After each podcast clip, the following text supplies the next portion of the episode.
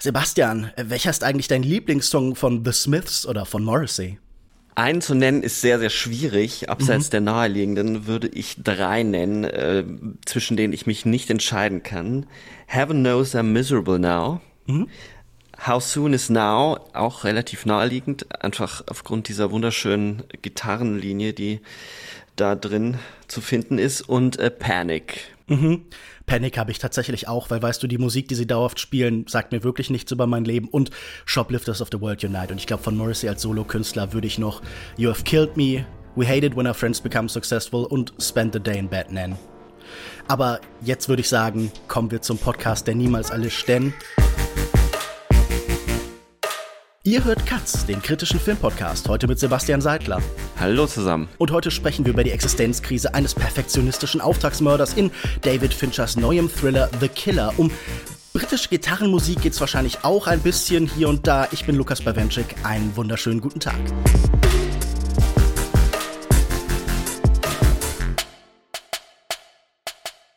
Sebastian, ich stell dich vielleicht noch mal kurz vor. Du bist Kulturjournalist für Publikationen wie Zeit, NZZ und Berliner Zeitung. Außerdem produzierst du zusammen mit Markus Stiglegger den Podcast Projektion, Kinogespräche. Und die Figur, um die es heute gehen soll, trägt uns permanent innere Monologe vor, Mantras. Hast du für dich selbst auch Mantras oder sagen wir so zentrale Thesen für die Arbeit als Kritiker? Ich glaube, es ist unerlässlich, als Kritiker sowas zu haben. Ob mhm. ich es jetzt Mantra nennen würde, das sei dahingestellt. Prinzipien Aber es gibt, vielleicht eher? Genau, es gibt schon Prinzipien, äh, auf die man, die aber so gestaltet sind, dass man immer wieder darauf zurückkommt und sich hinterfragt. Ähm, und da gibt es dann schon ein zentrales Prinzip, nämlich dass der Film ähm, wichtiger ist als alles andere. Also ich versuche nicht so sehr den die Leserin oder den Leser im, im Fokus zu haben, sondern erstmal den Film, dem ich gerecht werden will. Und das heißt auch gerecht werden äh, zu werden im Sinne von nicht einfach nur mit meinem eigenen Geschmack und mit meinem Gefühl drauf zu reagieren, sondern zu verstehen oder zu versuchen, Argumente zu bauen, ähm, auf die dann auch jemand anders reagieren kann, weil ich nichts ähm, schwieriger finde, als mit solchen gefühligen, so Geschmacksurteilen zu hantieren, ja. weil man dann oft gar nicht mehr drüber reden kann. Und das Spannende ist eigentlich ja der Diskurs. Also das, was ich geschrieben habe, ist immer nur der erste Schritt. Ähm, der zweite Schritt, der dann Filmkritik, finde ich, vervollkommt, ist dann eben zum Beispiel deine Antwort und das äh, machen wir ja heute. ja, ich hatte mir tatsächlich auch von dir auf Twitter notiert, Filmkritik ist kein Bauchgefühl und kein willkürliches Geschmacksurteil. Das wäre bei The Killer bei mir erstmal eine Indifferenz bis hin zur Ablehnung, aber dabei soll es heute nicht bleiben, denn es geht um The Killer und ich würde sagen, das ist eine als Thriller getarnte Charakterstudie, die ist seit dem 26. Oktober in ausgewählten deutschen Kinos zu sehen und und seit dem 10. November auch auf Netflix als Stream abrufbar. Der Film basiert auf der französischen Comicserie Le Tueur von Alexis Nolan und äh, Luc Jacamon und der Killer wird gespielt von Michael Fassbender. Äh, der scheitert zu Beginn des Films an einem wichtigen Auftrag. Statt der eigentlichen Zielperson tötet er eine mehr oder weniger unschuldige Frau. Das hat Konsequenzen für ihn und auch für den überschaubaren Kreis von Menschen, der ihm in irgendeiner Form nahesteht. Gewalt erzeugt hier Gegengewalt, immer und immer wieder.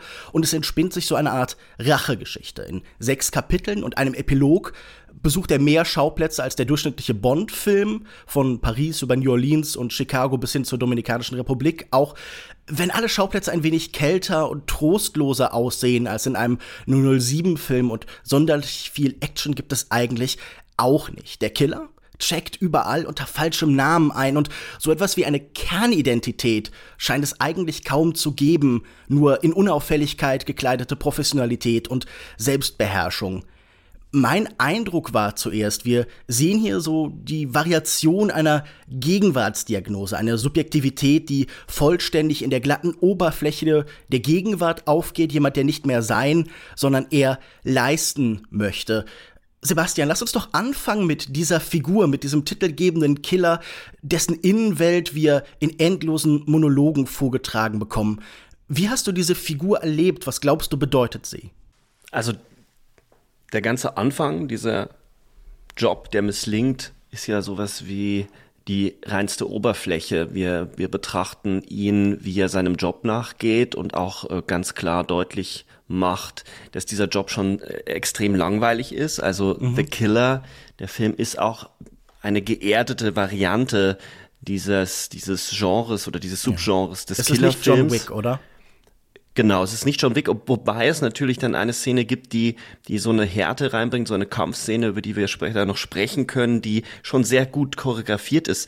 Aber es hat eben nichts von, von dieser, obwohl es auf einem Graphic Novel basiert, nichts von dieser Comichaftigkeit, sondern es ist sehr, sehr straight und geerdet. Ähm, wir bekommen also jemanden präsentiert, der sich als, der das als einen Job sieht. Mhm. Er tötet und das muss man gut machen, das muss man genau machen, man muss sich vorbereiten. Es ist aber nicht ein Job, den jeder machen könnte. Und dann trägt er eben diese, diesen Monolog vor sich, bei dem ich zumindest das Gefühl habe, wenn man sich da durcharbeitet, ich habe mir die Mühe gemacht, mal so die, die, das zusammenzufügen, so ein bisschen, so ein richtig sinnhaftes Weltbild kommt dann nicht zustande. Wie ist es dir dabei gegangen? Ich würde sagen, ganz ähnlich. Ich hatte auch das Gefühl, er ist sehr eklektisch. Er ist so ein Schwamm für die Gegenwart. Er nimmt alles, was so frei schwimmt. Ich muss sagen, ich habe bei diesem Film vor allen Dingen permanent an andere Filme gedacht. Also er hat ja auch eine relativ offenkundige Verweisstruktur. Also popkulturell ist dieser Mann in gewisser Weise beflissen. Also wir haben schon darüber gesprochen, so halb. The Smiths hört er permanent als so eine Art Theaterchor für den Film. Aber er verweist auch auf so Sachen wie Storage Wars oder er zitiert Popeye oder ja, er weiß total. nicht mehr so richtig, wen er da zitiert. Aber es ist dann letztlich Alistair Crowley. Und beim Film dachte ich auch permanent an andere Filmemacher. Also auch der Film hat dieses eklektische. Also ich dachte natürlich an Jean-Pierre Melville und seine sehr kalten professionellen Killer. Ich dachte an Michael Mann. Ich dachte irgendwie hier und da auch an Paul Schrader. Also an die Art, wie besonders schöne Schauplätze irgendwie vollkommen trivial, banal und fast ekelerregend hässlich werden. Also gerade in den letzten Jahren hat er ja so eine Art Anti-Amerikaner-Ästhetik entwickelt. Und ich musste viel denken an äh, zum Beispiel einen Film wie Limits of Control von äh, Jim Jarmusch, in dem so diese Thriller-Struktur in so eine merkwürdig leere Zeichenwelt verwandelt werden. Und zuletzt, bevor ich jetzt diese lange Sammlung von Titeln fertig heruntergerattet habe, noch an Olivier Assayas, an Filme wie Boarding Gate und Demon Lover, weil ich das Gefühl habe, unser Held ist ja auch jemand, der sich durch die Welt bewegt, eigentlich wie das Kapital, wie Warenströme, der relativ lückenlos von Ort zu Ort geht und der auch eine Art Aufstieg hat von, sagen wir, schäbigeren Etablissements bis hoch ganz in die allerhöchste Führungsetage. Also das scheint mir schon auch so ein Vektor des Films zu sein. Ich finde das äh, super spannend, dass du eben nicht bei den offensichtlichen Filmen stehen bleibst und beim, beim Killer-Genre, also natürlich Melville äh, mit äh, Le Samouraï oder Léon der Profi von Besson, mhm. sind natürlich Filme, auf die auch verwiesen wird durch diesen stummen Killer. Mhm. Aber ich glaube auch, dass dieser Film auch eine Auseinandersetzung ist mit der eigenen Faszination für dieses, dieses Verbrechen, für die Welt des Verbrechens. Es mhm. ist ja nicht der erste Film von Fincher, der sich mit dieser Welt auseinandersetzt. Es ist das erste Mal, dass er sich in die Position eines Killers hinein versetzt. Und da gibt es, finde ich, in dieser, in diesem eklektischen Zusammensetzen ja auch super viel witzige Momente. Also mhm. nicht jetzt, dass man laut lacht, aber zumindest schmunzeln muss und merkt, dass sich Fincher schon auch ein bisschen über sich selber lustig macht oder zumindest über so eine so eine Ernsthaftigkeit lustig macht. Es gibt schon satirische Momente. Man könnte nämlich auch diesen Smiths, du hast es als Chor, äh, äh glaube ich, ganz gut bezeichnet, diesen Kommentar, der dauernd dagegen läuft oder mitläuft, der, der finde ich relativ gut geschnitten ist, so dass es nicht so, so aufdringlich mhm. wirkt. Das sind nicht so klassische, so Scorsese Needle Drops, meinst du, sondern sie sind so Textur eher. Ja, und die Texte, also man könnte, hätte ja wirklich, man könnte aus den Texten von Morrissey natürlich Unmengen an, an tollen Scheren herstellen. Und das passiert aber nur an wenigen Momenten, mhm. so dass man, dass es nicht so aufdringlich ist, wie bei, also Scorsese ist da, glaube ich, vielleicht wirklich ein guter Hinweis, der seine Songs ja schon so einsetzt, dass sie immer einen gewissen Kick ja. haben. Sie übernehmen und den Film, oder? Also plötzlich ordnet sich der Schnittrhythmus und die Welt an sich nach den Stücken. Und das passiert überhaupt nicht. Diese Songs sind Gebrauchsware. Genau, und er, er legt schon den Fokus auf den Text. Also die, diese Scheren, also ich habe eine, es gibt diese eine Szene, wo er ja dann daneben schießt. Ähm, und da spielt er ja How Soon is Now. Mhm. Und da, äh, das ist schon, I, I go about things the wrong way, singt Morrissey. Mhm. Und das ist, bevor er äh, den Schuss versemmelt. Also es ist schon eine Kommentarstruktur und wenn man dann noch überlegt, dass der Tonfall der Smith-Lieder natürlich immer so eine äh, melancholisch, äh, ironische Romantik ist, also irgendjemand, der, der sich selber die ganze Zeit dabei beobachtet, Morrissey ist jemand, der sich selber die ganze Zeit dabei beobachtet, romantisch zu sein. Mhm. Und in, so wird mir diese, diese Figur präsentiert. Da ist jemand, der versucht die ganze Zeit durch sein Mantra wieder professionell zu sein. Er ist es aber eigentlich schon nicht mehr. Er muss sich selber davon überzeugen und hat in dem Moment, wo wir ihn kennenlernen, eigentlich seine Professionalität schon verlassen. Er beobachtet sich selber beim Professionellsein. Ja, also das ist sicher was Performatives, diese Professionalität. Also das ist auch jemand, ich weiß es nicht im Text abgebildet des Films, aber bei dem man das Gefühl hat, er hat auch schon so ein Idealbild von einem Killer, den er nachahmt, oder? Also wenn sein Puls immer unter 60 bleiben soll und er daran immer wieder scheitert, dann sehen wir ja, dass da Diskrepanz ist zwischen Selbstwahrnehmung und der physischen Realität. Ich habe das Gefühl, dieses performativ Leere ist ja auch so ein bisschen, ich habe über Patrick Bateman, glaube ich, noch nicht geredet, aber daran musste ich viel denken an mhm. Brad Easton ja, Ellis und mhm. jemanden, der sich halt so in eine Markenwelt kleidet, um diese vollkommene Leerstelle in der Welt, die er darstellt, eben in irgendeiner Form zu, ja, so palimpsestartig zu überschreiben, sie unsichtbar zu machen und zu sagen, hier ist jetzt ein neuer Mensch, der sich entwirft, so Tabula rasa artig. Ähm, ich glaube, er ist in irgendeiner Form auch ein Produkt von sehr modernen Themen. Also ich dachte viel an so diese moderne Selbstoptimierungskultur bei diesen ganzen Yoga-Übungen, die er macht, bei seiner Smartwatch, die permanent ihn natürlich auch als messbarer Mensch irgendwie repräsentiert, aber auch bei dieser seltsamen Anti-Empathie, die da ist. Also diese Nutzenoptimierung, die nicht ganz greifbar wird, die ja auch nicht ganz in seinem Leben abgebildet ist, weil da sind schon irgendwie Menschen, die in irgendeiner Form in einer Beziehung zu ihm stehen, die nicht rein transaktional ist, aber das scheint definitiv sehr wichtig sein, so diese große Killer-Performance auch darzubieten. Ja, und gleichzeitig webt sich ja in diese Performance und diese Selbstoptimierung die ganze Zeit auch so eine, eine ganz seichte Kapitalismuskritik, mhm. ähm, das ist in dem Moment, wo er bei McDonalds ist und sagt, ja, hier kann man sich für ein, für, für, für einen Dollar oder für, für ein paar äh, Cent quasi sein, sein Protein holen. Ja. Das ist ähm, auch eine Welt, in der wir nicht mehr leben, in der ein Egg McMuffin einen Euro kostet. Aber gut. Ähm, ja, ich finde, das ist ganz entscheidend. Wir beginnen ja mit ihm in einem WeWork-Büroraum. Das Logo sieht man, wenn er durch die Tür geht, kurz. Und äh, ein Unternehmen, das gerade wieder in den Schlagzeilen ist, ist es vor zwei Tagen insolvent gegangen und äh, 2019 stand es noch bei 50 Milliarden Dollar fast Anfang des Jahres auf jeden Fall. Das heißt, wir sehen hier auch ein bisschen so diese schnelle, volatile Welt der Joint Ventures und des Kapitals und ähm, ja auch dieses Gefühl von einer Silicon Valley, die permanent Geschichten erzählt. Hier wird die Arbeitswelt revolutioniert und die dann scheitert, die genau wie er an den eigenen Einsprüchen scheitert, auch selbst an ihren Ansprüchen scheitert. Und wir enden, wenn wir uns an den Klimax denken, der äh, performt wird, der stattfindet vor äh, Market Recaps, wo wir auch irgendwie Börsenwerte im Hintergrund auf einem Fernseher sehen.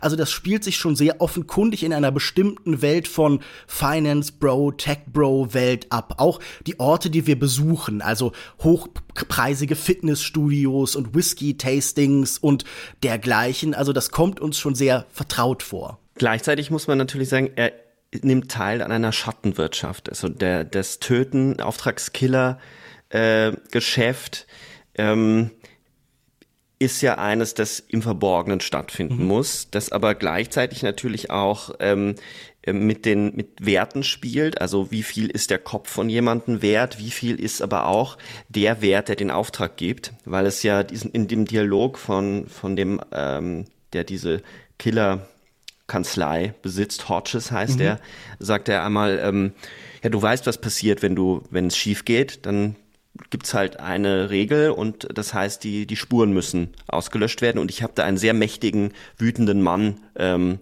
was anzubieten gehabt. Also ich musste den irgendwie beruhigen. Mhm. Und am Ende stellt sich ja dann aber leider heraus, dass dieser, dieser reiche, wütende Mann gar nicht so wütend ist, sondern halt einfach nur sich diesem Strom hingegeben hat, in dem Automatismen stattfinden. Also auf dieser Ebene werden ständig auch solche Automatismen diskutiert, die die im Hintergrund, im Untergrund laufen. Also es gibt unter jeder Oberfläche immer noch weitere Automatismen, ja. die laufen, die sich aber irgendwann totgelaufen haben, so dass es, weil die hätten die Spuren ja auch anders verwischen können. Klar. Das ist ja irgendwie so sein Argument, das ist, spricht er nicht aus, aber äh, es wäre nicht notwendig gewesen, irgendetwas auszulöschen, weil selbst wenn er den, den Kill vollzogen hätte, also es, es, hat, es folgt überhaupt keine Logik. Insofern ist das, ähm, das Zusammenbrechen einer bestimmten ökonomischen Struktur, die nur noch darauf baut, dass die Dinge so gemacht werden, wie sie nun mal gemacht werden. Das scheint der Film so ein bisschen zu erzählen. Ja. Und dieser Automatismus wird, glaube ich, im Schnitt von Kirk Baxter auch gut abgebildet. Also wir haben selten Schnitte, die besonders stark auf sich hinweisen, sondern wir bekommen ganz klassisch so ein Continuity-System, einen Fluss angeboten, wo das eine immer ins andere übergeht und auch große Zeitsprünge so relativ beiläufig, ohne klaren Verweis halt irgendwie im Schnittmuster untergehen also so komplette Reisen. Das ist alles sehr plötzlich, alles sehr unmittelbar. Ich habe das Gefühl, es ist fast so eine Hyperlink-Welt. Man klickt auf eine Sache und plötzlich ist man an einem anderen Ort. Und ich finde, das passt auch so ein bisschen zum Design des ganzen Films. Also diese ganzen Oberflächen, wenn äh, die Orte und die Kapitelnamen eingeblendet wird, das erinnert mich fast an so Infomercial-Sachen oder so Infovideos auf YouTube, die dann, keine Ahnung, bei, bei Vulture oder bei The Atlantic oder sowas gezeigt werden. Also es ist also ein sehr sehr leichtes Corporate Design, das diesen Film so füllt die ganze Zeit. Und das hält sich eigentlich bis zum Schluss durch. Das Einzige, was da irgendwie so einen kuriosen Bruch anbietet, ist dieses sehr plötzlich kommende und plötzlich wieder gehende Intro, das uns so eine Aneinanderreihung von Mordmöglichkeiten zeigt, die sehr viel radikaler sind als das, was wir hier im Film sehen, wo wir die ganze Zeit so eine Art vielleicht fast einen anderen Film noch mal angedeutet bekommen, so einen Hitman-Film, also wie das Videospiel oder so. Ähm, wie hast du das ganze Design dieses Films, diese seltsam glatte Äußerlichkeit wahrgenommen? Hat dich äh, dieses Intro nicht ein bisschen an das Intro von Seven, von Sieben erinnert? Mhm. Äh, es ist ja eins der berühmtesten Film Definitiv. Intros, Vorspanne äh, der Filmgeschichte. Auch wahnsinnig gut geschnitten und gemacht, indem man äh, eigentlich in diese Tagebücher des Killers bei Sieben hineinblickt. Und da werden ja auch diese grausamen ähm, Fallen, äh, diese grausamen moralischen Spiele, die dort gespielt werden, ja schon angeteasert. Und das meine ich so ein bisschen, dass der Film schon auch so satirische Elemente hat. Er, er teasert uns etwas an, spielt mit unserer Erwartungshaltung. Ein Film, der The Killer heißt, da erwartet man natürlich ähm, Gewalt und, und Action. Ja. Ähm, und er, er löst es nicht ein, sondern er unter, unterwandert, unterläuft diese Erwartungshaltung. Ähm, er, er spricht ja auch dauernd den Fluss. Einerseits hast du vollkommen recht, der Film hat einen unglaublichen Fluss, aber er unterbricht es ja immer durch diese, diese Einblendungen. Also jemand, der sich immer wieder ähm, sammeln muss und aus dem Geschehen rausziehen muss für einen kurzen Moment, um zu, sich zu verorten. Und dieses, dieser Vorspann verortet uns als Zuschauer in einer ganz bestimmten Erwartungshaltung ähm, und referiert die eigene, die, die, das eigene Faszinosum des ähm, Fincher mit dem, mit dem Mord hat. Das ist ja, ich meine, er hat ja auch diese Serie Mindhunter ja. ähm, gedreht. Äh, Im Grunde genommen ist es seine Obsession. Und ähm, er stellt dann auch einen sehr obsessiven Charakter ins Zentrum, der all das nicht einlöst. Und das finde ich schon irgendwie ziemlich clever. Mhm. Äh, dann muss man noch sagen, dass sich diese, die, wenn man sich den Vorspann nochmal genau anguckt, wir sehen diese Gewaltexzesse dort angeteasert, aber die blättern immer so weg. Es ist wie so, wir schieben jetzt mal diese ganze Oberfläche weg von dem, was ihr erwartet. Und jetzt gucken wir mal äh, tiefer. Aber wir gucken auf jemanden, der überhaupt keine Tiefe hat, weil er, weil er, er muss ein Phantom sein. Ich musste da auch an PowerPoint-Präsentationen denken. Es gibt diesen seltsamen Effekt, mit dem die Bilder wechseln. Und das wirkt, als hätte man bei PowerPoint einen von diesen Slide-Wechseln eingeschoben, der halt so ein bisschen kurios dann ja. wirkt. Also das war auf jeden Fall mein Gedanke. Ich finde, du hast recht mit diesem Titel, der viel verspricht und vielleicht, also der definitiv auch Kills enthält, aber der nicht ganz das, was man vielleicht damit assoziiert, bietet.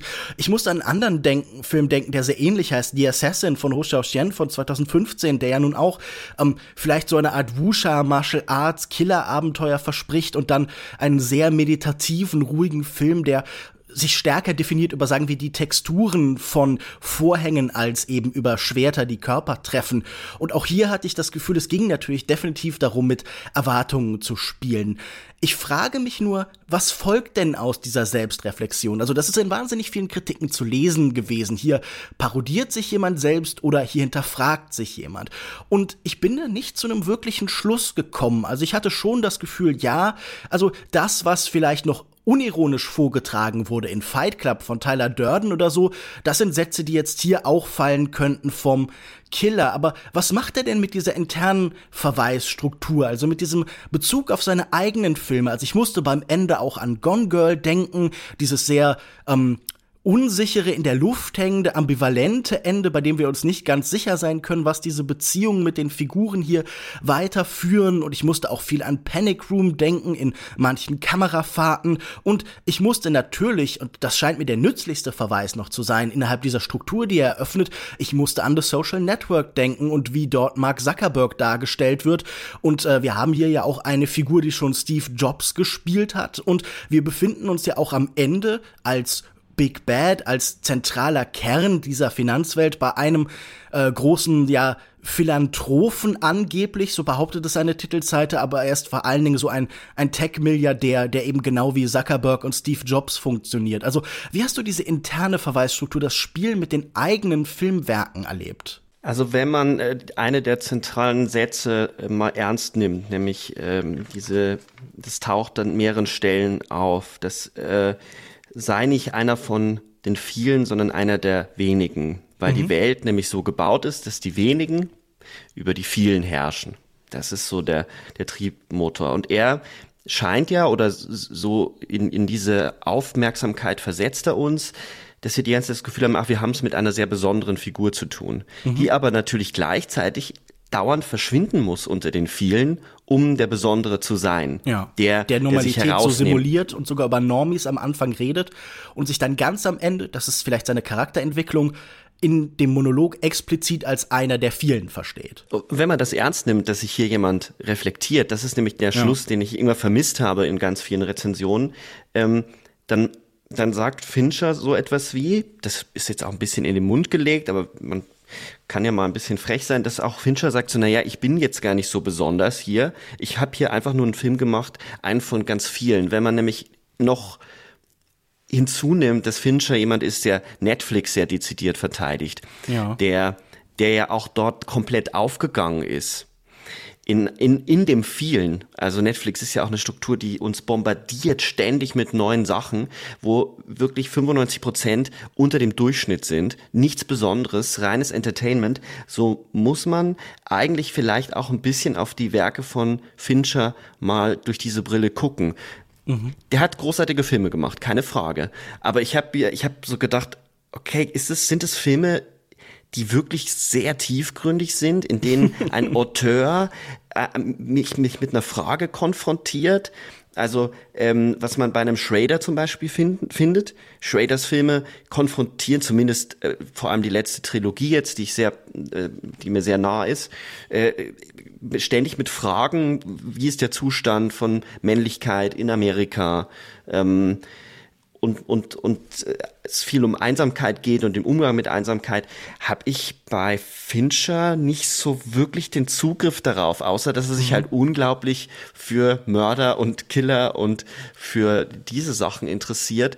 Seine Filme sind technisch brillant, seine Filme ja. sind ähm, formal ästhetisch toll. Es ist ein, ein Entertainment auf einem wahnsinnig hohen Niveau, aber da kommt man eine, zwei Ebenen drunter und das war's dann schon. Ich meine, wenn wir überlegen, ich bin gleich am Ende, aber zwei Beispiele nur. Sieben ist ein wahnsinnig toller Film. Der, der definierte ein Genre.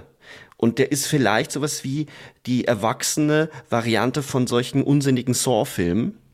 Mhm. Aber mehr ist dann auch nicht, außer dass man so einen existenzialistischen Grundzweifel ähm, drin hat. Und Zodiac ist im Endeffekt auch nicht mehr als dass der Killer, die Tat, ein Verbrechen zu einem Fluch wird, das alle in den Abgrund reißt. Aber ich mhm. krieg wenig, wenig anderes raus aus ihm. Mein Eindruck war, er verbindet sich an drei entscheidenden Punkten mit der Popkultur im Ganzen. Mit Sieben, der sicher den Kriminalfilm und diese ganze True Crime Welle, die wir heute haben, ganz entscheidend prägt, der auch eine neue Düsterheit und auch, in, sagen wir, eine Angstlust noch stärker in dieses Genre trägt. Fight Club ist sicher ein sehr wahnsinnig einflussreicher, prägender Film, über den man bis vor wenigen Jahren noch sehr erbittert gestritten hat. Sicher auch mit dieser oft etwas schwierigen Frage, wie steht denn der Film zu seinen Figuren, umarmt er sie, welche Affekte setzt er da? Und zuletzt eben bei Social Network, wo vielleicht so ein bisschen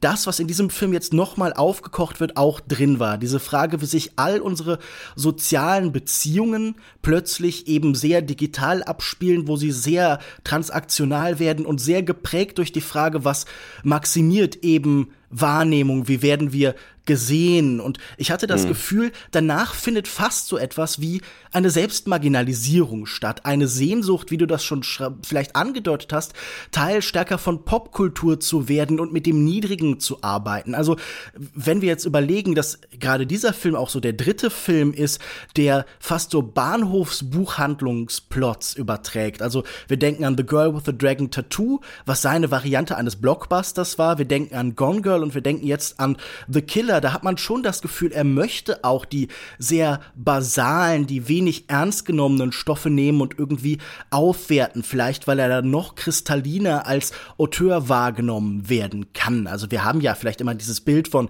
Hitchcock, der sogar seinem eigenen Wissen und seinen eigenen Aussagen nach mittelmäßige Romane eben nimmt und damit dann eben Großes schafft. Und ich habe das Gefühl, dieser Rückverweis auf Leute wie Hitchcock ist bei ihm als Suspense-Regisseur schon relativ entscheidend. Aber ich muss auch sagen, er bedeutet mir dann doch wenig und er beeindruckt mich auch vergleichsweise selten. Ich bin nur eben immer skeptisch bei solchen Versuchen von Selbstreflexion, bei denen ich auch das Gefühl habe, da ist ja auch immer eine Geste der Sophistication drin. Seht her, ich weiß ja sogar selbst, dass mein mhm. eigenes Övre, dass mein Schaffen Limitierungen und Grenzen hat und ich kann mich selber damit auseinandersetzen. Es ist ja auch ein bisschen der Kritik etwas vorwegnehmen, oder? Also es ist ja auch so ein bisschen äh, Selbstkritik heißt auch immer das Schild heben in solchen Momenten. Ja, das, das meine ich ja auch. Das ist dieser unangenehme, diese unangenehme Verteidigung der Netflix-Ästhetik, äh, des, des leicht konsumierbaren, dass er sich da so unreflektiert hineinlegt und und sagt so ja ich habe das aber alles durchschaut weil wenn wir wenn wir das nicht umarmen wenn wir am Kino festhalten wird das Kino untergehen und ich finde er macht sich da ein bisschen zu leicht.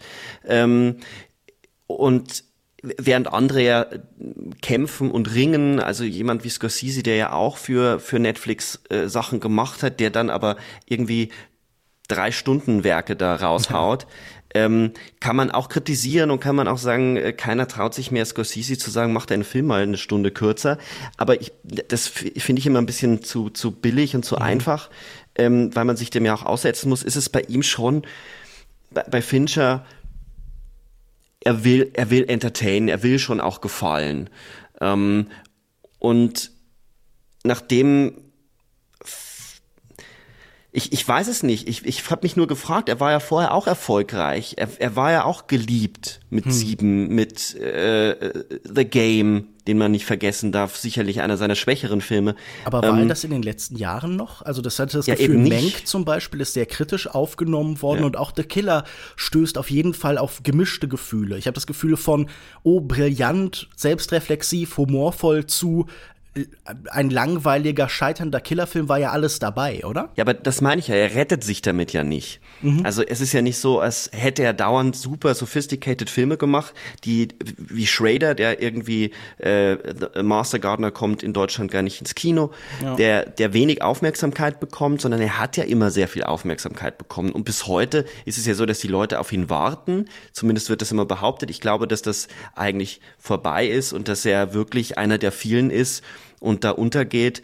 Und auch seine, seine filmische Ästhetik hat sich ja jetzt nicht sonderlich weiterentwickelt. Das ist halt gut. Es beeindruckt mich aber ehrlich gesagt, so wie du es gesagt hast, auch nicht mehr.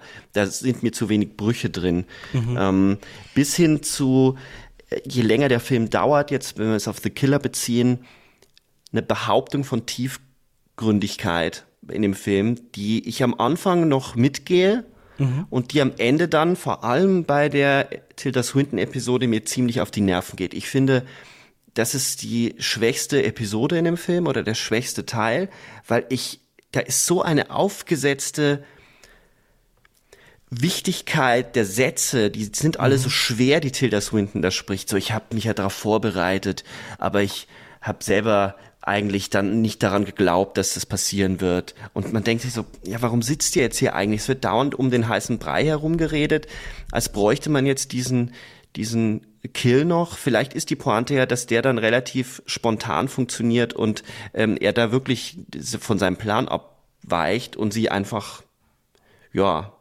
mehr oder minder kaltblütig erschießt. Ich finde es interessant, dass wir hier ein bisschen auseinandergehen. Ich finde das tatsächlich eine der interessanteren Episoden des Films. Zum einen, weil ich finde, er macht visuell interessante Dinge. Also er lässt zum Beispiel die Schneeflocken so interessant das Licht zurückspiegeln, dass es manchmal ein bisschen aussieht wie so Pixelfehler, wie so Glitches irgendwie. Das fand ich visuell sehr interessant tatsächlich. Vor allen Dingen finde ich aber auch diesen etwas alten und auch vulgären Witz, den sie erzählt mit dem Bären, wo dann die Pointe ist, du kommst aber auch nicht wegen dem Jagen hierher, äh, ist ja ganz interessant. Wir haben vorhin schon so ein bisschen über diese existenzielle Dimension des Ganzen gesprochen. Und die ist ja im Killerfilm oft. Wir denken an Melville, aber wir denken vielleicht auch an Johnny To, an John Woo Wu, an viele von den äh, südostasiatischen Filmemachern im Allgemeinen. Und man hat immer das Gefühl, dass es ein Leben, das im besonderen Maße einsam und traurig ist. Und wir sind dann auch ganz schnell tatsächlich bei den Existenzialisten, bei Camus oder Sartre, wenn wir hier uns fragen, warum macht er das? Ja, vielleicht mit der gleichen Motivation, mit der man den Felsen immer wieder den Hügel hinauf äh, schiebt. Und der Film hat ja auch eine Struktur, die ganz bewusst das Repetitive hervorhebt, das Gleichförmige, also das wirklich alltäglich Banale, den Alltag, den man irgendwie ertragen muss, die Langweile, die er am Anfang in seinem Monolog ja nach außen stellt. Und das wird irgendwie ein bisschen gebrochen in den späteren Episoden, am ehesten bei ihr.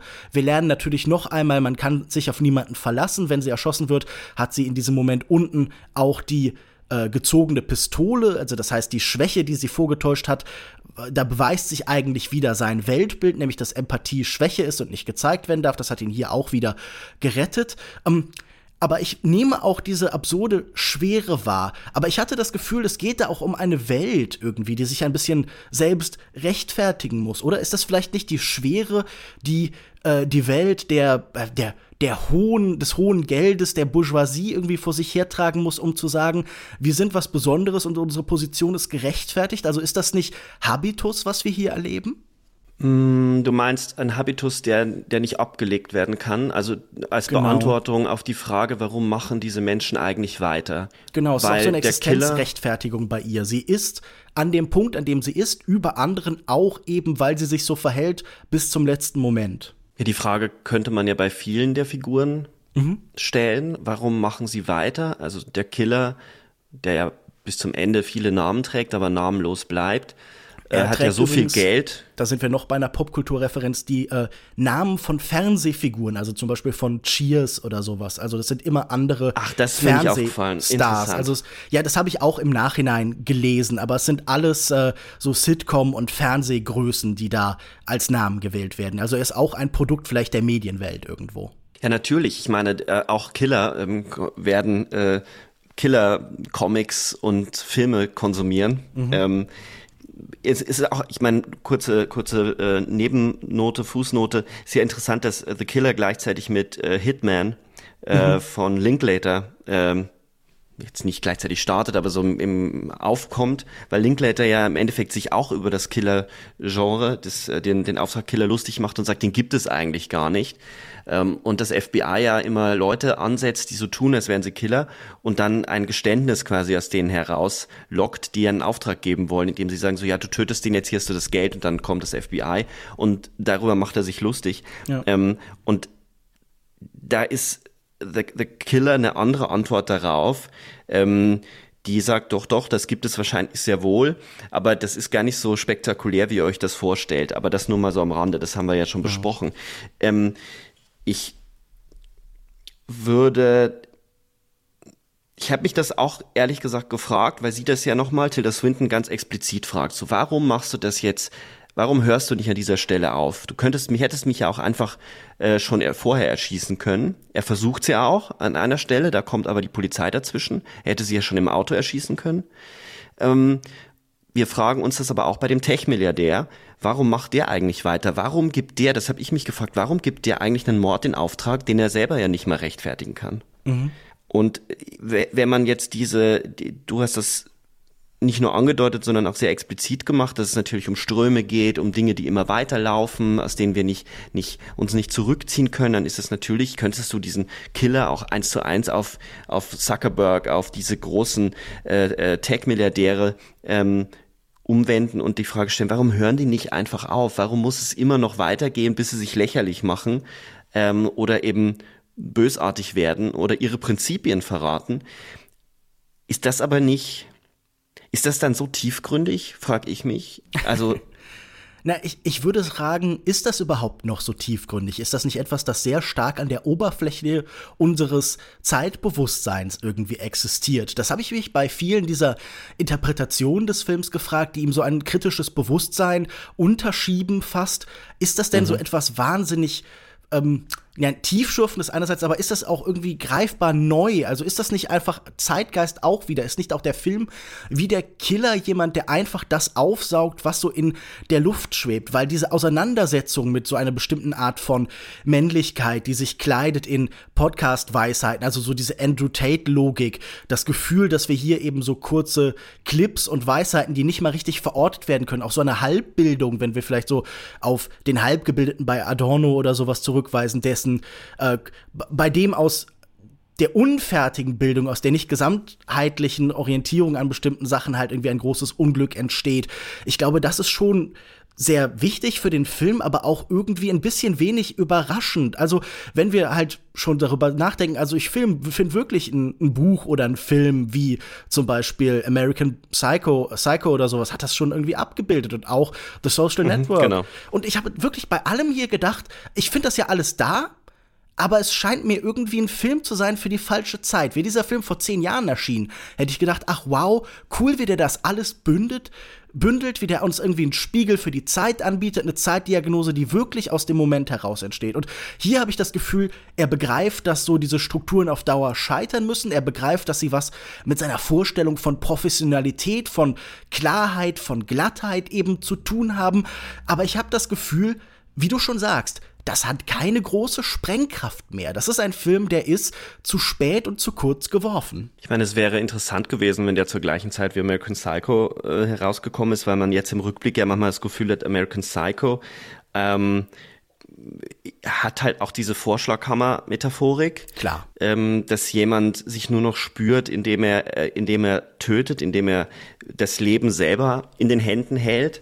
Ähm, da kann, könnte man jetzt auch nochmal im Vergleich, glaube ich, viel darüber diskutieren, dass natürlich die, die filmische Adaption interessante Brüche hervorbringt, aber da wäre The Killer wahrscheinlich der elegantere Film sogar gewesen im mhm. Vergleich dazu, weil er das ähm, so in, sehr performativ sich, sich Stück für Stück selbst entleert.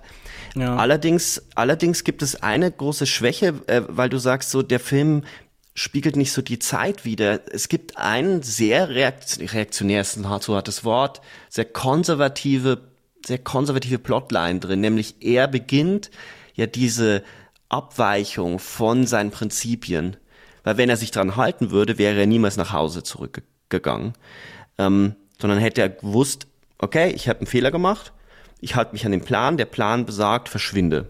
Mhm. Er macht es aber nicht. Und der, der, der Moment, es ist ja im Endeffekt noch Film der Rache. Er will Rache nehmen, das, was seiner Partnerin angetan wurde. Mhm. Das wird nämlich immer ein bisschen vergessen. Auch in den Rezensionen wird nur darüber gesprochen, was dann folgt.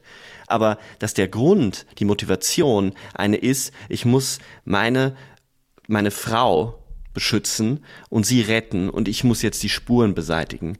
Ähm, und das wird mir irgendwie in der Art, wie der Film damit umgeht, finde ich es finde ich sehr, sehr konservativ.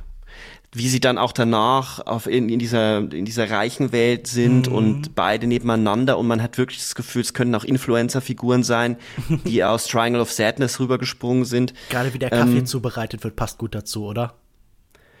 Das hat mich schon sehr irritiert dann das Ende, auch wenn dann dieser hm. Bruch ist mit diesem leichten äh, Zucken des Augenlides. Also ich bin ja nur einer der vielen und gleichzeitig widerspricht natürlich das Bild diese Aussage wiederum.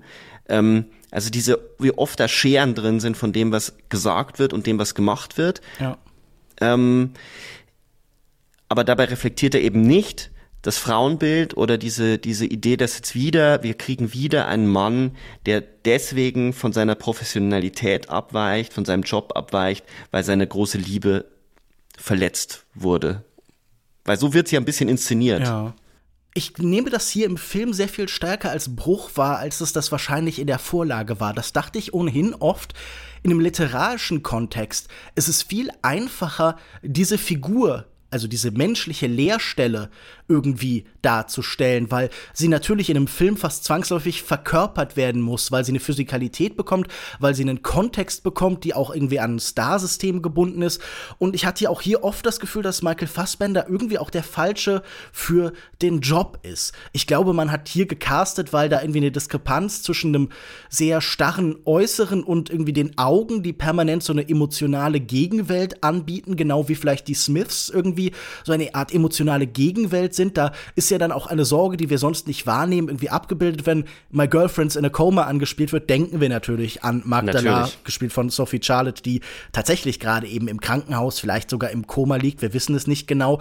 Aber das ist vielleicht auch das, was wir hier haben. Der Chor, der etwas sichtbar macht, der vielleicht, also die Musik, die psychologisch arbeitet, die versucht irgendwie eine Innerlichkeit zu finden, die sonst eben nicht da ist. Aber ich finde das irgendwie auch ein Widerspruch. Also ich finde, das Interessante an so einer Figur wäre ja wirklich, äh, diese Lehre halt irgendwie greifbar zu machen. Und was der Film dann aber letztlich macht, ist natürlich irgendwie die scheiternde Lehre oder der Übergang von einem Menschen, der glaubt, ebenso kalt zu sein, aber der doch irgendwie mehr da hat. Und das ist eben auch so gefühlt so auserzählt. Also, das ist ja, was wir irgendwie immer wieder, also Leon der Profi ist ja ein super Beispiel. Jemand, der halt The Professional ist und der dann später ja. eben sich opfern muss für jemand anderen und wirklich sich zu so einer sentimentalen Geste hinreißen lässt. Hier enden wir natürlich mit so einem Gone Girl Ende. Also, vielleicht ist das auch wir können uns diesen Menschen ja nicht glücklich in der Domrep vorstellen, oder? Ich kann mir nicht vorstellen, wie er bis zum Ende seines Lebens irgendwie Cocktails schlürft und irgendwie an den Strand geht oder sowas. Also ich glaube, da wird diese Frage nach dem Weitermachen halt so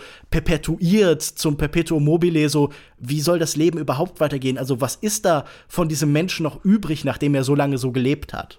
Ich habe da jetzt äh, zwei Fragen. Ich äh, würde noch mal gerne über Fassbänder sprechen, weil ich äh, diese These super interessant finde. Ich äh, spreche normalerweise nicht so gerne über Schauspielerleistungen. In dem Fall ist es geht es aber gar nicht so sehr um seine Leistung, die fraglos gut ist, also so für sich genommen, mhm. sondern eher um um die Form, die er die er dem Film gibt, ähm, weil er als Körper funktioniert und äh, er wird ja eigentlich durch die Bank weg von allen äh, Kolleginnen gelobt und ähm, ich hatte auch mich gefragt, warum castete man keinen Gesicht, also er, er ist zu, er hat so eine Leinwandpräsenz, jemanden, der, der unbekannter ist, jemand, der, der, der verschwindet. Es gibt ja Schauspieler, die davon leben, dass sie, dass sie, dass man sie kaum bemerkt. Mhm. Ähm, ob das nicht einen interessanteren Effekt gegeben hätte. Ist es das, was du, was du auch meinst? Vielleicht, aber ich verstehe schon, warum man auch diesen Bruch haben möchte, warum man halt eben ihn permanent als jemanden, der an dieser Anonymität, an dieser professionellen, fast Roboterhaftigkeit eben scheitert. Und ich glaube, Michael Fassbender ist jetzt kein Schauspieler, den ich besonders eindrucksvoll finde meistens, aber es gibt viele Rollen, in denen er so ähnlich funktioniert. Also ich denke zum Beispiel an äh, den Steve McQueen-Film Shame, wo er einen Sexsüchtigen spielt, der in so einer ähnlich glatten, ähnlich anonymen Glaswelt von New York eben liebt und dann auch ja, verändert wird, geformt wird, aber du bist zum gewissen Grad eben von äh, einer anderen Figur, gespielt von äh, Carrie Mulligan. Und hier, da musste ich hier viel dran denken, an dieses Gefühl, dass er oft benutzt wird als glatte Oberfläche, die dann aber umkehrbar ist. Also ich meine, er spielt ja sogar ganz konkret Roboter zum Beispiel für Ridley mhm, Scott. Ich wollte gerade auch sagen. Ja, das, also das, das ist ja, glaube ich, auch so eine seiner Paraderollen. Aber ich habe das Gefühl, wenn er in einen Film eingesetzt wird, in dem er das machen soll, der nicht irgendwas ihm entgegenstellt, also der nicht irgendwie eine, eine, einen Pfad oder eine Art zu agieren eben vorgibt, dann wird das auch schnell so ein bisschen belanglos. Also ich finde ihn hier jetzt nicht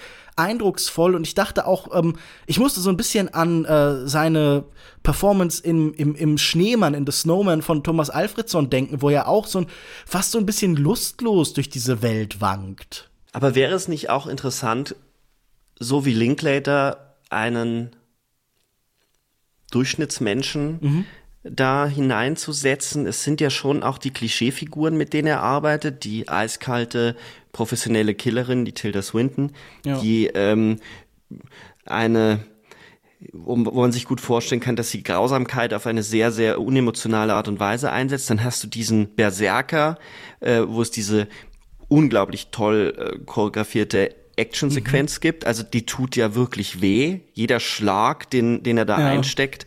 Ich musste den, so ein bisschen an Old Boy von Park Chan-wook denken. An auch diese Körperlichkeit da, die so permanent getroffen wird und man merkt auch, dass die Treffer halt irgendwie Schaden anrichten und so. Ja. Und vor allem auch, dass es dauert, einen Menschen zu töten. Also, dass es mhm. gar nicht so einfach ist, vor allem wenn man es dann auch mit einem Profi zu tun hat. Aber es sind dann schon irgendwie die Klischeefiguren und ich hätte vielleicht sind mir die Brüche dann zu wenig. Ich suche, ich suche nach so einer Antwort dafür, warum ich, ich hatte großen Spaß beim Gucken des Films. Mhm.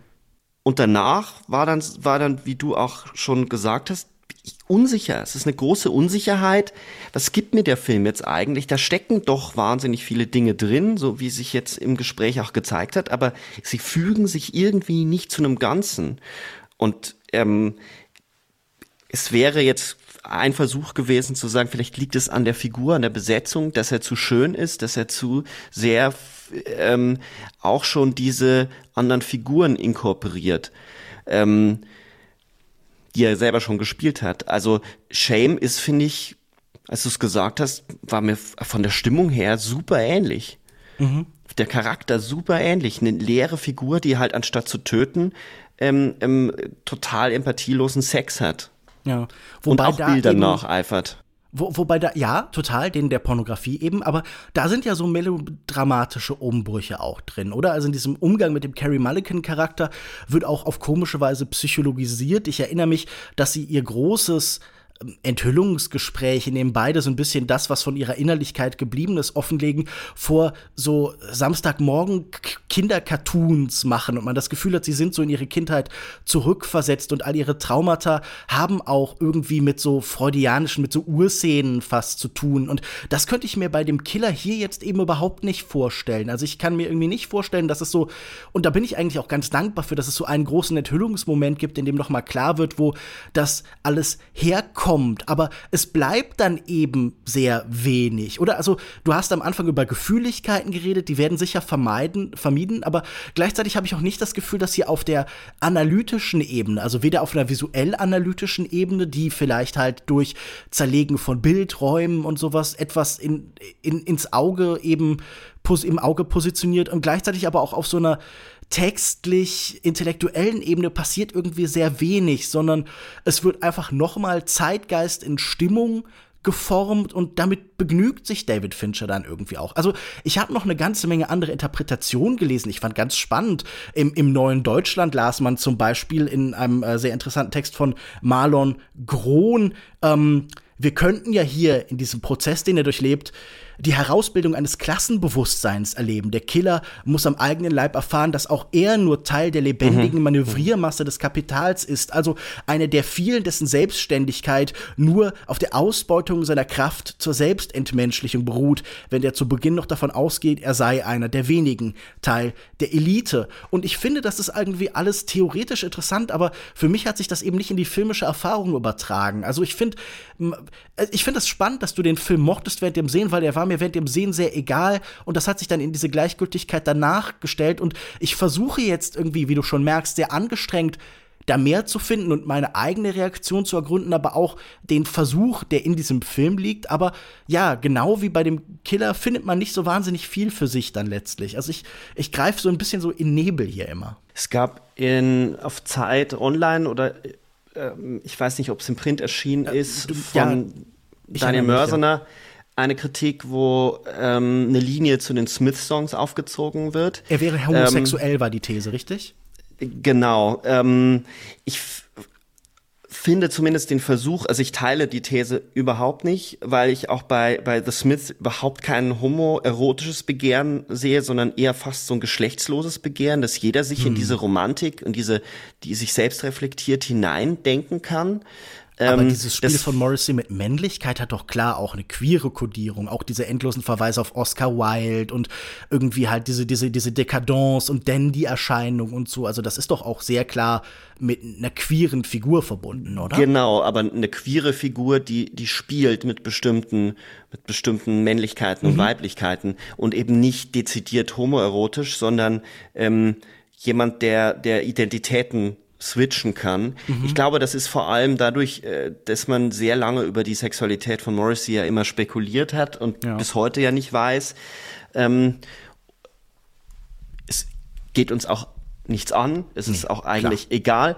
Aber ähm, zumindest fand ich die These dann interessant dahingehend, dass, dass er Männer tötet und sich die wie so einverleibt. Also dann, dann ist, wird er wieder ein anderer Mann, was aber auch wiederum nicht vollkommen aufgeht, weil dann eben doch Tilda Swinton noch dazu kommt, genauso wie die Klassenbewusstseinsthese nicht aufgeht, weil er sich ja entscheidet, diesen einen der wenigen, diesen Tech-Milliardär nicht zu töten. Er hätte einer der wenigen bleiben können, aber er tut es nicht. Mhm. Und ähm, dann weiß ich ehrlich gesagt nicht, was das für ein Klassenbewusstsein sein soll, äh, in das er sich also ja äh, das damit endet, das ja, dass man in der Domrep ja. sitzt und den schönen Kaffee schlürft. Also das finde ich ein bisschen schwierig. Das ist natürlich angelegt durch den Anfang, aber eigentlich ist der Film doch eine durchkomponierte Lehre, eine Ansammlung von, von so Spuren, die ins Nichts gehen. Ähm, eine Person, die am Ende genauso leer ist, wie sie am Anfang war und wahrscheinlich einfach wieder weitermachen wird. Ich glaube, es ist ein Film über, über das Perpetuum mobile und die Unfähigkeit aufzuhören mit was immer wir tun und was immer du machst. Ähm, deswegen mhm. ist der Begriff des Habitus, den du hineingeworfen hast, schon sehr, sehr gut. Und das ist dann aber in der Tat ein bisschen zu wenig, weil es da andere Filme gibt, die das wesentlich interessanter gelöst haben oder schon Jahre vorher gelöst haben. Insofern bleibt für mich ehrlich gesagt nur ein sehr gut technisch gut aussehender Film, den ich aber jetzt, wenn wir dann aufgehört haben, darüber zu reden, schon fast wieder vergessen habe. Ja, ich glaube auch nicht, dass das ein Film ist, der wahnsinnig stark bei mir bleiben wird. Ich finde auch, all diese Interpretationen, die hier draufgeworfen werden, sind interessant. Man kann sicher etwas damit anfangen, aber alle überzeugen mich nicht gänzlich. Es folgt auch sehr wenig daraus für den Film. Ich habe das Gefühl, wenn er etwas tut, dann ist es einen Status quo zu beschreiben, aber er weiß auch keinen Ausweg, er weiß auch keine wirkliche Kritik, er weiß auch keinen Schaden daran anzurichten. Also wir haben über American Psycho geredet und das ist sicher ein Film, dem man vieles vorwerfen kann und auch ein Buch, das man irgendwie verabscheuen kann, wenn man möchte. Ich hatte nur das Gefühl, da ist ein Zorn, ein, ein Spott, mhm. den ich spüße, also etwas Sardonisches, das irgendeine Form von Sprengkraft hat. Und ich habe das Gefühl, dieser Film ist einem als Kritik viel zu unterkühlt und ist einem auch sehr egal irgendwie. Also er macht die Luft nicht besser und er schaut das auch alles mit so einer ähnlich neutralen, technizistischen Gleichgültigkeit an. Er sieht das und ist halt so, ja, also es ist so ein Schulterzucken von Film auf dieser Ebene, sowohl künstlerisch als auch eben in seiner, in sagen wir seinen gesellschaftspolitischen Dimensionen. Und das finde ich einfach ein bisschen zu wenig. Also was auch immer das Projekt hier war, ich habe das Gefühl, wir sehen nicht nur dem Killer, sondern auch dem Film ein wenig beim Scheitern zu, was immer auch einen Reiz hat, aber was mich nicht gänzlich erfüllt hat. Ich habe das Gefühl, damit haben wir auch beide schon so ein bisschen ein Fazit gezogen. Oder gibt es noch einen letzten Satz, den du loszuwerden hast über The Killer? Über The Killer nicht, aber ich hätte noch eine Sache, die mir ein bisschen unter den Nägeln brennt, weil wir so viel über diese Interpretation gesprochen haben und es doch interessant ist, dass wir es mit einem Film zu tun haben, den ja, und du bist ja auch eingestiegen mit einer Frage nach den Prinzipien der Filmkritik, das mal noch mal einen Moment daran festzuhalten und sich mhm. die Frage zu stellen, das ist ein Film, über den jetzt alle schreiben. Es ist ein Film, und das, das haben wir ja ganz oft in, in dem Feld, in dem wir arbeiten. Ja. Ähm, dass es diese Handvoll Filme gibt, die du in jeder, in jeder Publikation lesen wirst und dann wahnsinnig viel Aufwand betrieben wird, weil ja ein Text entstehen muss, so einen Film dann eine Bedeutung zu geben. Und das geht auch ein bisschen einher mit dieser These, die ja auch Wolfgang M. Schmidt so vertritt, dass die Mainstream-Filme sich besser dazu eignen, irgendwie Ideologie oder so äh, äh, zu interpretieren.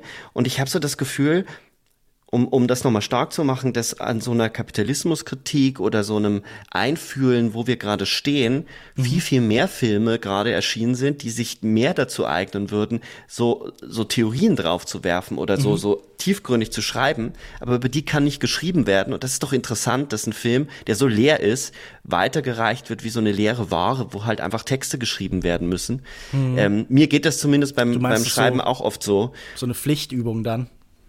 Ja, ich, ich habe irgendwie so gedacht, Mama, fühle ich mich dann selber wie, wie The Killer, der, mhm. der irgendwie, ja, ich muss halt jetzt über diesen Film schreiben, aber ehrlich gesagt muss man das sich ganz schön was aus den Fingern saugen, weil eigentlich wären bei, bei ganz vielen Filmen oft mal so der Satz gut, so, ja, das ist die Geschichte, fertig, macht Spaß, aus. Ähm, ja. Aber das kann es natürlich auch nicht sein und man macht dann trotzdem weiter. Ich finde es nur, ich finde es nur eben interessant, dass sich dort was spiegelt, was der Film auch irgendwie selber thematisiert. Also ich kann ihn sofort sehen, als Filmkritiker, das wäre vielleicht sogar noch ein Interpretationsansatz, den wir hier anbieten können, wenn er am Anfang fast wie in das Fenster zum Hof auf diese Fenster schaut, dann ist er ja eigentlich jemand, der von außen neutral dazuschaut und er erhebt sich ein bisschen über die Normies. Das ist ja auch irgendwie so eine seltsame Internetrhetorik, die er da in sich aufnimmt. Also er scheint auch irgendwie auf Reddit oder so oder auf Twitter aktiv zu sein. Und wenn er dann irgendwie in seinem WeWork-Büro da sitzt oder so, und ich meine, der, der, der, der, der Filmkritiker ist ja tendenziell, historisch gesehen, oft auch so eine Außenseiter, so eine randständige Figur, der von neutralem Ort zu neutralem Ort irgendwie, also der auch oft, wenn er herumreist, Zeit in Hotelzimmern verbringt und irgendwie auf Festivals genau, halt fährt. Von nobler Blässe gesegnet. Ja, und an diese Nichtorte dann irgendwie genau. Er ist sicher auch so ein bisschen jemand, der sich ähm, permanent selbst versichern muss. Also ist ja auch ein Beruf, der irgendwie einem nicht oft äh, als inhärent sinnig zurückgespiegelt wird, sondern man stößt mit diesem Beruf ja auch auf Irritation. Ich glaube, das ist beim Killer natürlich eben auch so. Also ja, das, das wäre dann vielleicht noch ein Text, den du dazu schreiben könntest. Ansonsten dachte ich jetzt gerade bei dir an Susan Sontag und ihren Essay äh, Against Interpretation und dieses Gefühl, hey, ihr ertränkt eigentlich in Psychologisierungen, in Aufschlüssungen, in Symbolcharakteren das, was eigentlich vielleicht eine sinnliche Erfahrung sein könnte. Nur wenn ich mit Susan Sontag an diesen Film herantrete, dann habe ich auch nicht das Gefühl, hier sinnlich etwas wahnsinnig Spannendes zu sehen. Zumindest eben keinen Kontrapunkt zur Alltagserfahrung der meisten Menschen, sondern eine Fortführung. Und da könnte man ja auch, wenn man jetzt wieder irgendwie hier Interpretation raufwerfen will, irgendwie an Adorno denken und diese Idee in ähm, der äh, Kulturindustrie, dass halt Filme und die Kultur einfach weiterführen, was in der Welt passiert, also dass sie das reproduzieren. Und das ist sicher eine Kritik, die würde bei diesem Film in ganz besonderem Maße passieren. Äh, aber ja, es, es wäre vielleicht ein bisschen zu traurig, sich als Killer zu fühlen als Filmkritiker, oder? Denn ich glaube, man hat ja relativ selten die Möglichkeit, einen Film wirklich aus der Welt scheiden zu lassen. Das stimmt, aber ich wünschte mir, dass wir öfter die Möglichkeit hätten, diese anderen kleineren, klugen Filme äh, diese mhm. Aufmerksamkeit zu geben ähm, in, in allen Bereichen. Ich meine, durch Podcasts und so kann man das ja und gelingt da? das ja auch. Aber ähm, ich halte das geschriebene Wort nach wie vor für extrem wichtig, weil, weil man konzentriert sein muss und nach Formulierungen suchen muss. Und du bist ja auch jemand, der sehr ähm, dezidiert und sehr scharfsinnig formuliert bei seinen Texten. Danke. Das ist ähm, dass ich das nicht ver verlieren oder nicht mhm. missen möchte. Und da fehlt mir dann doch manchmal, da wünsche ich mir, dass dieser Aufmerk, dieses, oh, da geht's um, um äh, Klasse und hier geht's um Homo äh, Homosexualität. Ich glaube, ähm, es wäre irgendwie gut, wenn diese, diese ganze Kraft und diese, dieser Eifer mhm. an anderen Filmen ausgelebt werden könnte, weil David Finchers Film ist nicht ist der so, aufregendste. Ist der ist für mich irgendwie, und das ist dann vielleicht so mein letztes Urteil über den Film, es ist so ein ganz, der passt einfach 100% zu Netflix. Mhm. Es ist, hat den Look, es, es tut nicht weh, man kann ihn gucken und hat ihn danach wieder vergessen und das stimmt mich dann doch ein bisschen traurig, dass jemand wie David Fincher, der so großartige Filme wie Sieben gemacht hat, dann jetzt mit so einem doch relativ banalen Film um die Ecke kommt ja. Das heißt, hier trifft dann eine oft etwas schablonenhafte Kritik auf einen etwas schablonenhaften Film und tatsächlich findet man dann eine bemerkenswerte Kongruenz. Mich würde natürlich interessieren, wie das die Leute da draußen sehen. Man kann mit uns zum Beispiel ja auf unserem Discord-Server diskutieren, den Abonnement, Abonnenten äh, besuchen können, aber Katz ist zum Beispiel auch auf Twitter zu finden oder auf Instagram. Also das heißt, äh, die Diskussion kann ja auch fortgeführt werden. Also mich würde schon interessieren, was Leute an diesem Film reizvoll fanden, was sie hier gefunden haben, weil ich habe das Gefühl, er stößt ja auch sehr auf sehr viel Liebe. Vielleicht würde ich zu guter Letzt noch kurz die Möglichkeit geben, gibt es etwas, das du empfehlen möchtest? Also entweder einen Film oder eine Serie oder ein Buch, das du in letzter Zeit gesehen, gehört, gelesen hast, das du besonders Leuten ans Herz legen möchtest oder vielleicht auch ein eigenes Projekt, einen eigenen Text, eine Podcast-Episode, die du gern weiterempfehlen möchtest noch? Das, äh, ein, das ist ein Film, der diese Woche ins Kino kommt und der heißt The Quiet Girl. Ähm, ein Film, der sich einreiht in eine Tendenz, äh, dass häufig jetzt die Kindheit von Mädchen ähm, erzählt wird oder aus der Perspektive von Mädchen über Kindheit erzählt wird. Etwas, was in der Filmgeschichte nahezu äh, nicht vorkommt.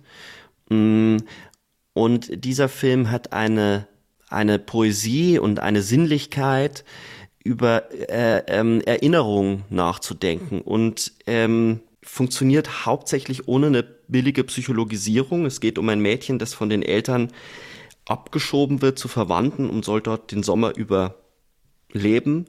Und das Mädchen ist relativ vernachlässigt und bekommt dort zum ersten Mal Liebe ähm, zu, zu spüren. Und ähm, die Geschichte selber ist gar nicht so das Spannende, sondern die Art und Weise, wie diese Geschichte erzählt wird, wie der Film sich in seiner Form weitet und wie er es schafft, uns auf etwas aufmerksam zu machen, was sonst eben sehr schnell dem Blick entgeht, nämlich wie schwierig es ist, sich eigentlich an die eigene Kindheit zu erinnern mm, und mit, durch welche Bilder wir uns eigentlich erinnern. Und der Film hat, der hat wesentlich länger in mir gearbeitet als Herr Finchers Film. Ja, das ist wahrscheinlich nicht so furchtbar überraschend. Ich habe keine große überraschende Empfehlung, aber äh, ich konnte jetzt beim Filmfestival in Thessaloniki endlich Do Not Expect Too Much from the End of the World von äh, Radu Jude oh. sehen. Und das war für mich schon eins der großen Highlights des Festivaljahres und des Kinojahres an Absolut. sich. Über eine überarbeitete Arbeiterin beim Film, die für eine Sendung durch die Welt jetten muss und in ihrer Freizeit so eine Art digitale Identität für Instagram und TikTok annehmen muss. Vielleicht eine der Art von Menschen, die hier den Killer inspiriert haben. Auch so ein Wiedergänger von Andrew Tate, mit dem sie ganz vulgär die Welt beschimpft. Und dann sehen wir in einer späteren Episode sogar noch vielleicht ganz ähnlich angelegt wie in einem Film wie uh, I Do Not Care If We Go Down in History as Barbarians.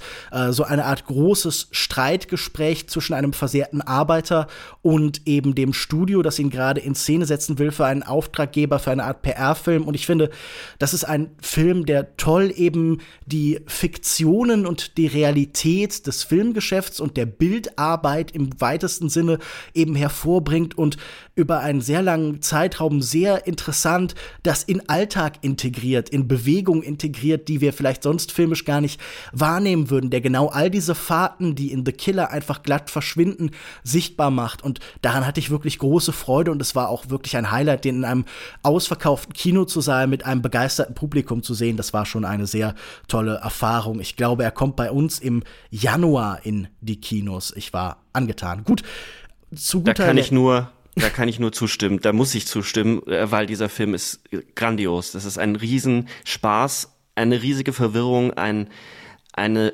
äh, sowas Kreatives und Waghalsiges.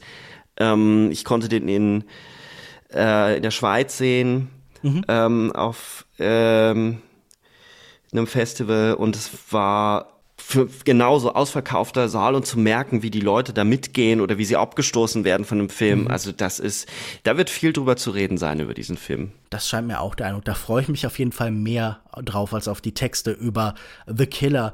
Ihr könnt Katz finanziell unterstützen. Das findet ihr auf steadyhq.com slash de slash cuts oder ihr könnt äh, uns überall auf verschiedenen sozialen Netzwerken folgen. Gebt uns auch gerne mal eine positive Bewertung bei iTunes oder in der Podcast-App eures Vertrauens, denn wir haben hier eine ganze Menge, die irgendwie sich an Einzelaspekten stören. Das hat mal jemand gegendert oder Christian hat mal irgendwo M gesagt in der Folge. Wir würden uns also freuen, wenn da interessanteres Feedback bei rumkommen würde. Ansonsten bleibt mir nur noch M. zu sagen, vielen, äh, vielen Dank, dass du dir die Zeit genommen hast, Sebastian. Ja, gerne.